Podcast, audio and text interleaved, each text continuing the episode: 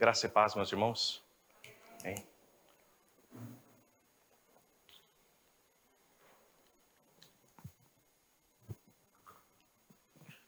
Muito bom estar com vocês mais uma vez. E muito grato. E hoje, continuando o nosso tema, no nosso os, as últimas pregações tem sido na ideia do um novo coração no Natal. E veremos que na cantata de Natal vai vai fechar né, esse esse tema. E também falaremos sobre isso na cantata é o tema da cantata. Então é um tema muito muito precioso muito precioso. E a gente lembra que nos dois primeiros temas nos últimos dois sermões nós falamos sobre as ideias de o que é o novo coração e o porquê de um novo coração. Se vocês assistiram ou não assistiram, é, recomendo que assistam. São temas, são textos muito, muito lindos, são coisas essenciais para relembrarmos, para sabermos sobre a fé. E sobre o que é um novo coração, nós vimos sobre a ideia de que é, nós entendemos que o novo coração recapitulando, nos permite reconhecer quem é o Cristo. Permite que tenhamos as nossas expectativas redirecionadas e permite que tenhamos fé para nos rendermos a Cristo. Isso foi sobre o que falamos naquele primeiro sermão. Sobre o segundo, nós entendemos sobre o, o, o porquê do novo coração. Nós entendemos que por meio da palavra que por meio dessa palavra nós precisamos desse novo coração, porque o pecado estilhaçou de tal forma o nosso coração que nós ficamos totalmente impossibilitados de percebermos o Cristo e de nos reconectarmos com Deus. Essa é a necessidade desse novo coração. Nós precisamos desesperadamente desse novo coração, porque nós estamos nós estávamos totalmente perdidos necessitados desse novo coração. Então nós entendemos o que, que significa o novo coração e nós entendemos a necessidade de ter um novo coração.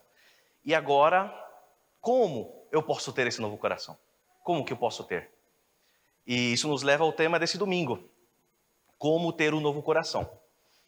E inúmeros tipos de conhecimento, religiões, até mesmo visões dentro do cristianismo, vão tentar responder essa pergunta de como, como que a gente pode ter esse novo coração? E sempre a gente vê que vai acabar esbarrando na ideia de que surge ou a gente consegue através de algum tipo de esforço humano. Né? Inevitavelmente vai cair na ideia de, ah, você vai ter algum tipo de insight, um tipo de experiência espiritual na Índia, um ayahuasca, força de vontade. Aí você vai ter, a partir daquele momento, aquela experiência, aquela coisa mística que você forçou, você foi atrás. Você vai começar a ver a vida de outra maneira e você vai poder se reconectar com Deus. E de novo a gente volta ao ponto que a gente falou semana passada. Não existe nada que nós possamos fazer ou causar que nos dê um novo coração, capaz de reconhecer Cristo e de nos render ao seu senhorio. Somos incapazes. E fica claro na Bíblia, na palavra de Deus, que é por meio do desejo de Deus que nós somos escolhidos. E a resposta bem curta é, e clara é que a única forma de termos um novo coração é quando Deus deseja nos dar um novo coração e a gente o recebe pela fé que ele mesmo nos dá. É a resposta rápida, né? É a resposta tá. Ou seja, a gente entende que é pela graça de Deus. É por essa maravilhosa graça de Deus. A sua maravilhosa graça vai de encontro ao nosso coração de pedra e o transforma. É pela graça. Você não pode causar isso. É Deus. Deus escolhe. Pela sua graça. Existe algo que a gente pode fazer para receber esse presente de Deus? Não, não tem. Você, você e eu não podemos fazer nada, nada para merecer esse presente. Somente nos cabe viver em eterna admiração, em eterna gratidão, quando recebemos esse coração pela fé que o próprio Deus nos dá. Não nos cabe descobrir o algoritmo, a razão de o que, que Deus faz, como que Deus. É, será que eu vou me tornar merecedor de alguma maneira? Nos cabe entender como devemos viver com esse imenso presente que nos foi dado pela Sua graça. Imenso presente, imenso presente. E frente a um imenso presente, eu me lembro de uma história da minha infância eu gosto de contar histórias da minha infância. E eu me lembro muito bem de um dos maiores presentes, porque quando eu penso presente imenso, um grande presente, eu sempre me lembro dessa história. E foi no Natal, é, na Espanha, quando eu tinha aproximadamente oito anos. É, meus pais estavam lá com missionários e eu e meus irmãos, a gente, para o Natal, a gente queria era na época do PlayStation 2. A gente queria um PlayStation 2, eu e meus irmãos, a gente queria muito. E meus pais, meu pai, eh, estão passando por um momento bem difícil financeiro. Bem difícil. E aquele Natal, eles já avisaram a gente e falaram: olha, esse Natal a gente não vai conseguir comprar presente para vocês. A gente sabia, já fomos avisados na seriedade, porque antes a gente às vezes escolhia, eles falavam tudo bem, então esperem. Mas dessa vez eles falaram: a gente não tem condições nesse Natal de dar um presente. Talvez alguma coisinha, um mais PlayStation 2, sem chance. Vocês não vão. A gente não ia ter presente naquele Natal. E a gente estava na expectativa de algo acontecer, mas a gente já estava meio que aceitando esse, esse destino, essa, essa situação. E no dia do Natal, é, teve tinha lá um outro casal de missionários, outra família, que também tinham três filhos, e eles, eles iam dar o PlayStation 2 para os filhos deles. E aquele casal, no Natal, se não me engano, um dia antes do Natal, eles receberam uma oferta extra, uma oferta especial.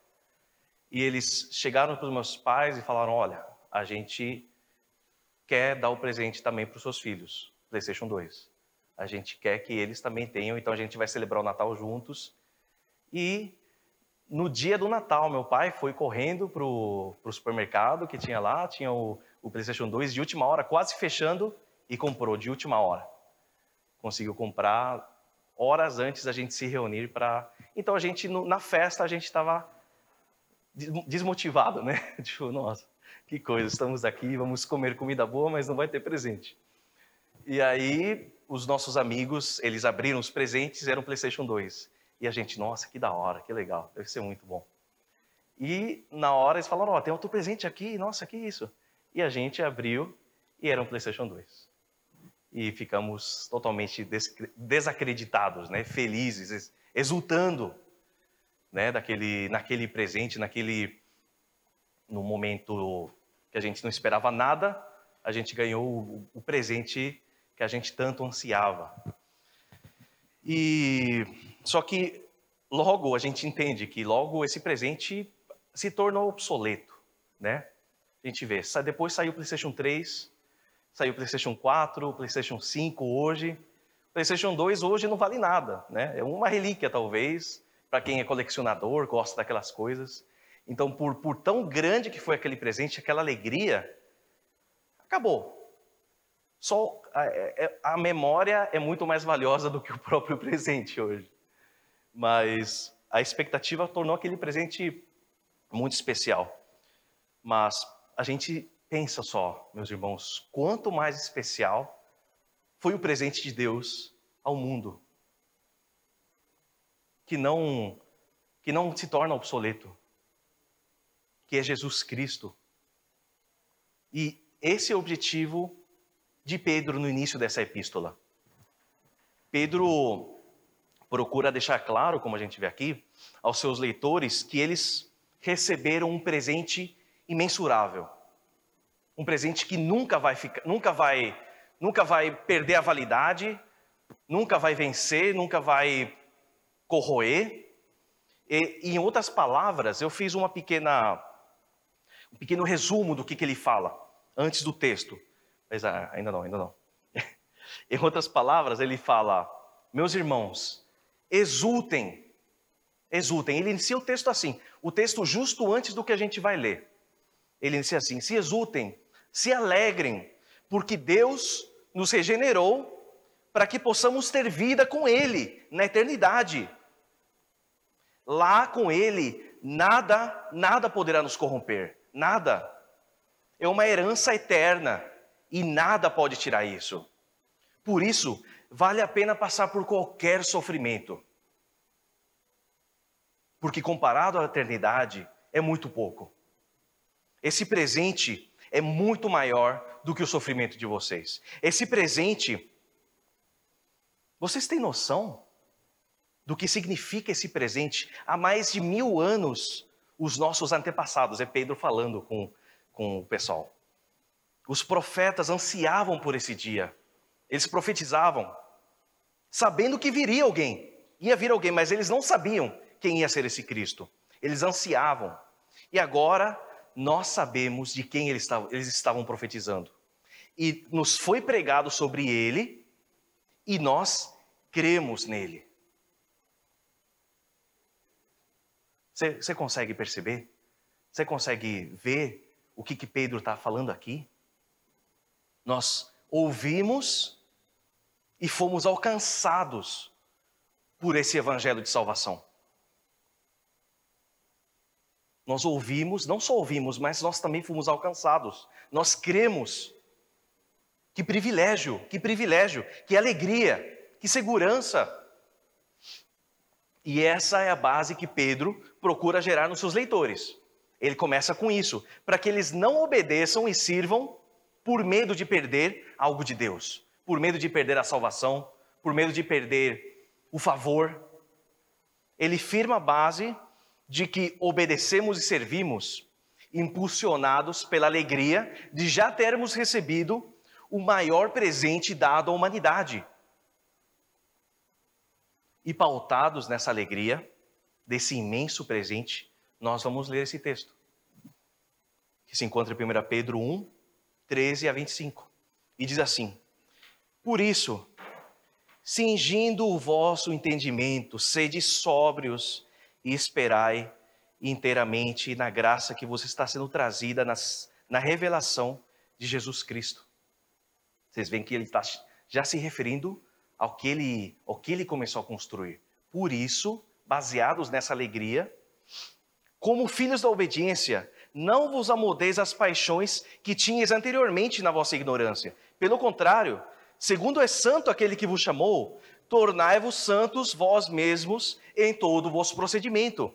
Porque escrito está: sede santos, porque eu sou santo. Ora, se invocais como Pai aquele que, sem acepção de pessoas, julga segundo as obras de cada um, portai-vos com temor durante o tempo da vossa peregrinação, sabendo que não foi mediante coisas corruptíveis, como prata ou ouro que fostes resgatados do vosso fútil procedimento que vossos pais vos legaram, mas pelo precioso sangue como de cordeiro, sem defeito e sem mácula, o sangue de Cristo, conhecido com efeito antes da fundação do mundo, porém manifestado no fim dos tempos, por amor de vós, que por meio dele tendes fé em Deus, o qual ressuscitou dentre os mortos e lhe deu glória, de sorte que a vossa fé e esperança estejam em Deus. Tendo purificado a vossa alma pela vossa obediência à verdade, tendo em vista o amor fraternal não fingido, amai-vos de coração uns aos outros ardentemente, pois fostes regenerados, não de semente corruptível, mas de incorruptível, mediante a palavra de Deus a qual vive e é permanente, pois toda a carne é como a erva, e toda a sua glória como a flor da erva. Seca-se a erva e cai a sua flor. A palavra do Senhor, porém, permanece eternamente. Ora, esta é a palavra que vos foi evangelizada. Glória a Deus. E Pedro, ao dizer, ao iniciar o por isso, cingindo o vosso entendimento, já traz à memória tudo o que ele disse antes. Eu escrever, sede sóbrios e esperai inteiramente na graça que vos está sendo trazida na revelação de Cristo, ele nos apresenta uma maneira de como viver com esse novo coração. Como viver com esse novo coração? E Pedro nos convida a viver ativamente na espera da revelação do Cristo, na espera por algo futuro que já os afeta no presente. Na espera por algo futuro que já os afeta no presente. E aí, como, como que isso? Como que isso acontece? Eu quero dar o exemplo. Por exemplo, assim como uma mulher, quando engravida, ela guarda ativamente e alegremente na esperança do dia em que seu filho vai nascer. Ela guarda nessa esperança. Ela guarda por algo futuro que afeta o seu presente. Ela disposta, felizmente, com felicidade, a enfrentar qualquer tipo de dor. Não é verdade, Wagner? Você vai sofrer, tudo bem, mas eu estou feliz, tá? eu, quero que venha. Eu estou disposto sacrifícios para poder ter isso, por causa daquela esperança futura. E Pedro, assim, da mesma forma, nos convida a esperar ativamente por aquilo que Cristo realizará quando se revelar na sua segunda vinda. Quando nós iremos para a glória, onde temos uma esperança e uma herança incorruptível, sem mácula, que não estraga e jamais será destruída. Essa é a herança que Deus tem esperamos por aquilo que será perfeito, que vai ser perfeito, aquilo que Cristo conquistou na cruz, onde não vai ter mais dor, não vai ter mais culpa do pecado, que tenazmente nos assedia, não vai ter mais doenças, não vai ter mais separação, sofrimento, morte, traição, não vai ter mais pecado. Plenamente, plenamente a gente vai estar lá diante de Deus na eternidade, vivendo na sua glória. Plenamente, meus irmãos. Plenamente. E Pedro também nos convida a viver sóbrios nessa esperança, daquilo que nos aguarda, aquilo que já foi conquistado, que nos afeta no nosso presente. Não é só lá, nos afeta aqui também. Não é algo que somente vai ficar para lá, para aquele último dia, essas promessas nos afetam hoje, meus irmãos. Nos afetam hoje. Ele convida, Pedro nos convida a viver sabendo que fomos regenerados, que estamos sendo guardados, que pertencemos agora a Deus de forma exclusiva, que temos parte com Jesus Cristo, que Ele nos guiará em todo, em meio a todo esse sofrer, que Ele vai estar com a gente, nos guiando nos livrando, cuidando da gente, nos ajudando a enfrentar o pecado, que Ele nos guardará em amor. Isso é para agora, é para agora.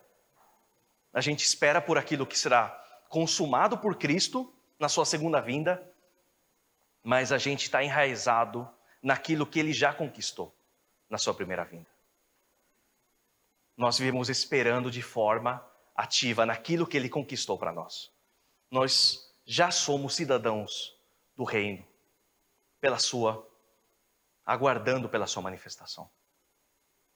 Assim como no Colossenses 1:13 coloca, nós fomos transladados do domínio das trevas para o reino do filho de Deus. Nós, então, vivemos ativamente na espera de algo futuro que nos afeta no presente da segunda vinda de Cristo que já nos afeta hoje. E essa espera, como a gente já mencionou, é, é ativa, é algo ativo. Somos encorajados e ensinados a viver de forma santa em cima dessa alegre esperança. no, no versículo 14, como a gente mencionou, como filhos da obediência, não vos amoldeis as paixões que tinhas anteriormente na vossa ignorância. Pelo contrário, segundo é santo aquele que vos chamou, tornai-vos santos também vós mesmos em todo o vosso procedimento, porque escrito está: sede santos, porque eu sou santo. Então, como cidadãos deste reino, nós somos comissionados a viver de nova maneira, de uma nova maneira. Como a gente vê no segundo ponto, a gente é comissionado a viver num processo de santificação. É o segundo ponto de como vivemos com esse novo coração. Nós estamos separados como súditos desse novo reino. E como que eu me torno santo? Não me amoldando às minhas antigas paixões. Então, a gente vê aqui a base do que a gente tem construído alegres e esperançosos pela salvação em Cristo Jesus, eu vivo nessa santidade, como filho da obediência. Como filho da obediência. Nós rejeitamos todo tipo de filosofia, todo tipo de conhecimento que nos, nos ensina a tomar decisões baseadas nas nossas paixões. Filosofia Disney, na nossa sociedade, nós rejeitamos. Rejeitamos doutrinas mundanas que nos impulsionam a viver de acordo com as nossas emoções. E Pedro continua, por exemplo, no versículo 17: Ora, se invocais como Pai aquele que, sem acepção de pessoas, julga segundo as obras de cada um, portai-vos com temor durante o tempo da vossa peregrinação portai-vos com temor. Nisso, Pedro somente coloca uma opção na nossa frente. Só tem uma opção. Se você pertence a Deus, se você é filho de Deus, se você invoca Ele como Pai, se você pertence a esse reino, você deve se tornar santo e portar-se com temor. Não tem outra opção. Não tem. Se você continua lendo essa epístola, de Pedro, você vai ver conselhos, vai ver ensinamentos claros sobre como viver em várias áreas da vida. Sobre como a gente deve ser um exemplo na sociedade, como maridos e esposas devem se portar, como sobre como praticar o bem, sobre santidade, sobre deveres do ministério.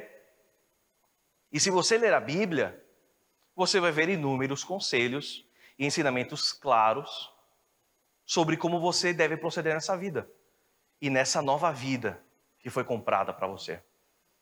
E meus irmãos, aqui a gente vê claramente como a gente erra ao não conhecer as Escrituras. Porque se tem uma área na sua vida que você está errando miseravelmente, você precisa ter temor e aprender na palavra sobre como agir. Você está sendo guiado pelo Espírito Santo. Você precisa ter esse temor, conhecer a palavra. Se você vem aqui domingo após domingo e erra nas mesmas coisas, você precisa repensar muita coisa na sua vida. Quanto menos você conhecer a palavra de Deus, quanto menos você se aprofunda, mais você vai seguir as suas paixões. Não tem outro jeito. Se você está errando, você está se enchendo de outra coisa. Mas a gente entende que não é somente conhecer por conhecer, mas nós devemos conhecer com o objetivo de andar mais perto de Deus. Quando conhecemos por conhecer, nós somos levados a obedecer por obrigação e peso. Nós, mas quando a gente entende que a palavra gera vida em nós, quando entendemos a palavra, nós vamos obedecer por gratidão. E nós vamos enfrentar o sofrimento como uma dádiva. A gente vai estar cansado alguns dias? Sim. Eu vou ter que servir e obedecer dias que estou mal? Sim. Mas servir naquele dia não vai ser um peso. A gente vai ver esse, esse sofrer como uma oportunidade, como uma dádiva para sofrer por Cristo. E a gente vai fazer isso com alegria. Não vai ser peso. Você vai sofrer por Cristo em alegria. Isso que a palavra gera em você. E aqui Pedro nos fala que a gente foi resgatado pelo sangue de Cristo, no versículo 19. E esse imenso presente da salvação nos resgatou da herança do pecado. Ele nos tirou de algum lugar. Não temos mais a herança de pecado. Deus trocou nossa herança de pecado por uma herança de santidade, que nos dá fé, nos dá esperança em Deus para que a gente possa viver conforme a palavra de Deus. E essa é a maravilhosa graça. A gente não está sozinho. Então peça a Deus, peça a Deus desesperadamente por ajuda, por mais conhecimento. E por meio desse novo coração nós podemos viver em alegria, em esperança do que virá, conduzidos num novo processo de santificação. Enquanto a gente espera em Deus, Ele nos ajudará a viver uma vida que o busca a cada dia. E uma vida que busca a cada dia se parecer mais com Cristo. É isso. Nós aprendemos a obedecer às Suas palavras e não às nossas paixões. E essa obediência nos leva a esse último ponto, em relação a como viver com esse novo coração. Vê no versículo 22, tendo purificado a vossa alma pela vossa obediência à verdade, tendo em vista o amor fraternal, não fingido, amai-vos. Amai-vos de coração, uns aos outros ardentemente. A gente vê, amai-vos nesse último ponto. Vivemos com esse novo coração em amor, em amor ao próximo. E interessante aqui ver para a gente, né, que o, o amor não é causado pela paixão. A gente pensa, não, você tem que para amar, você tem que estar, tá, você tem que sentir uma paixão, você tem que sentir, eu sentir. Mas aqui o texto nos ensina que esse amor é gerado através da obediência.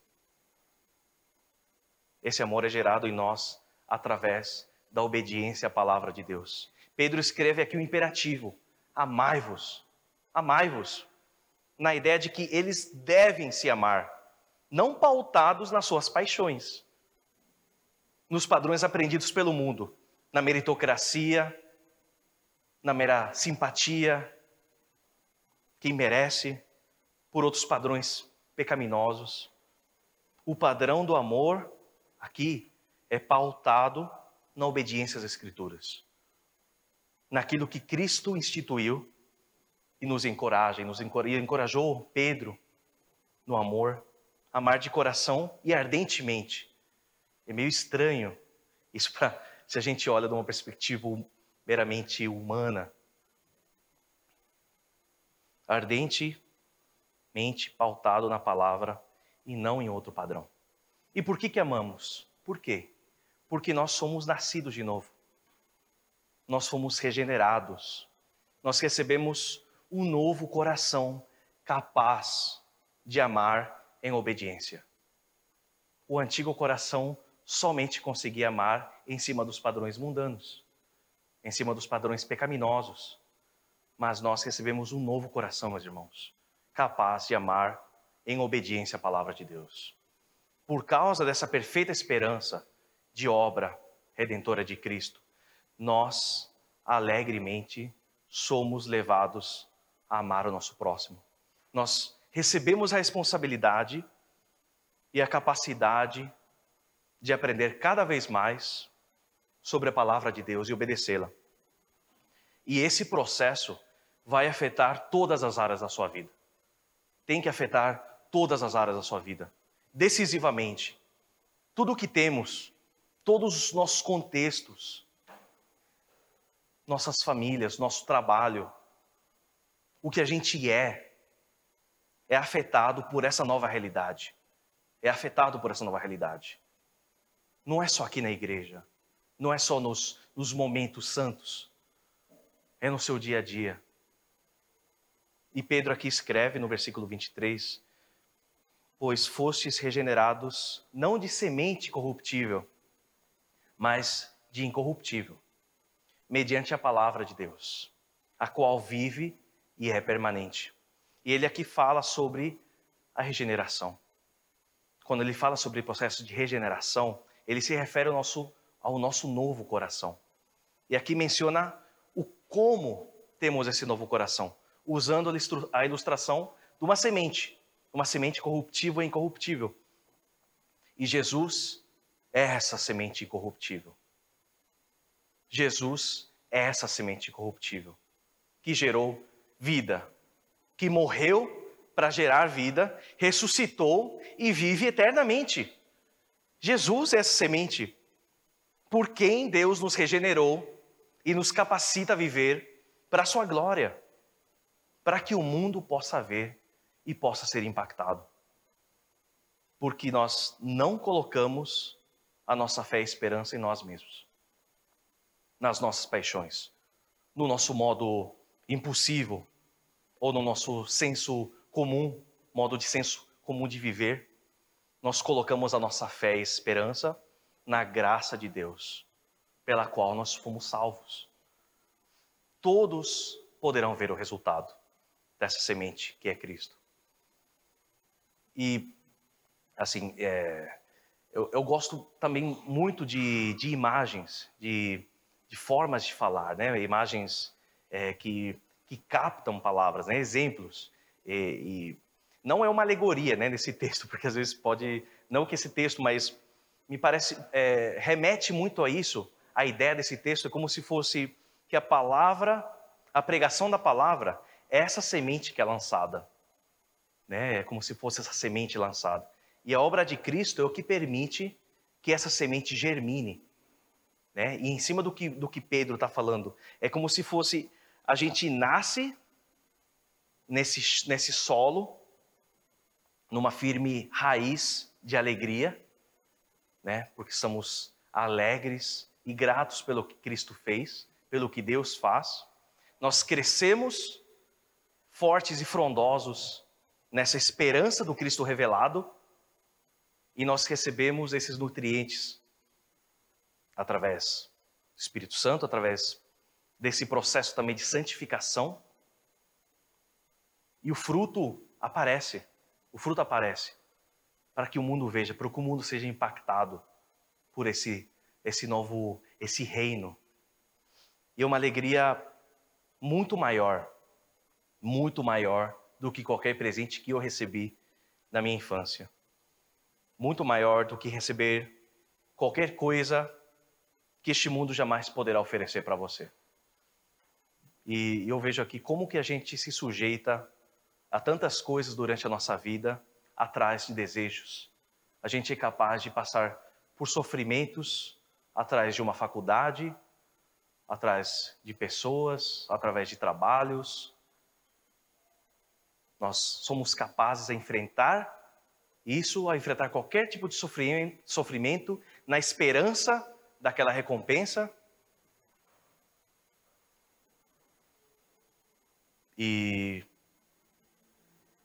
e, na verdade, Cristo e a sua obra é aquilo que as nossas almas de fato anseiam.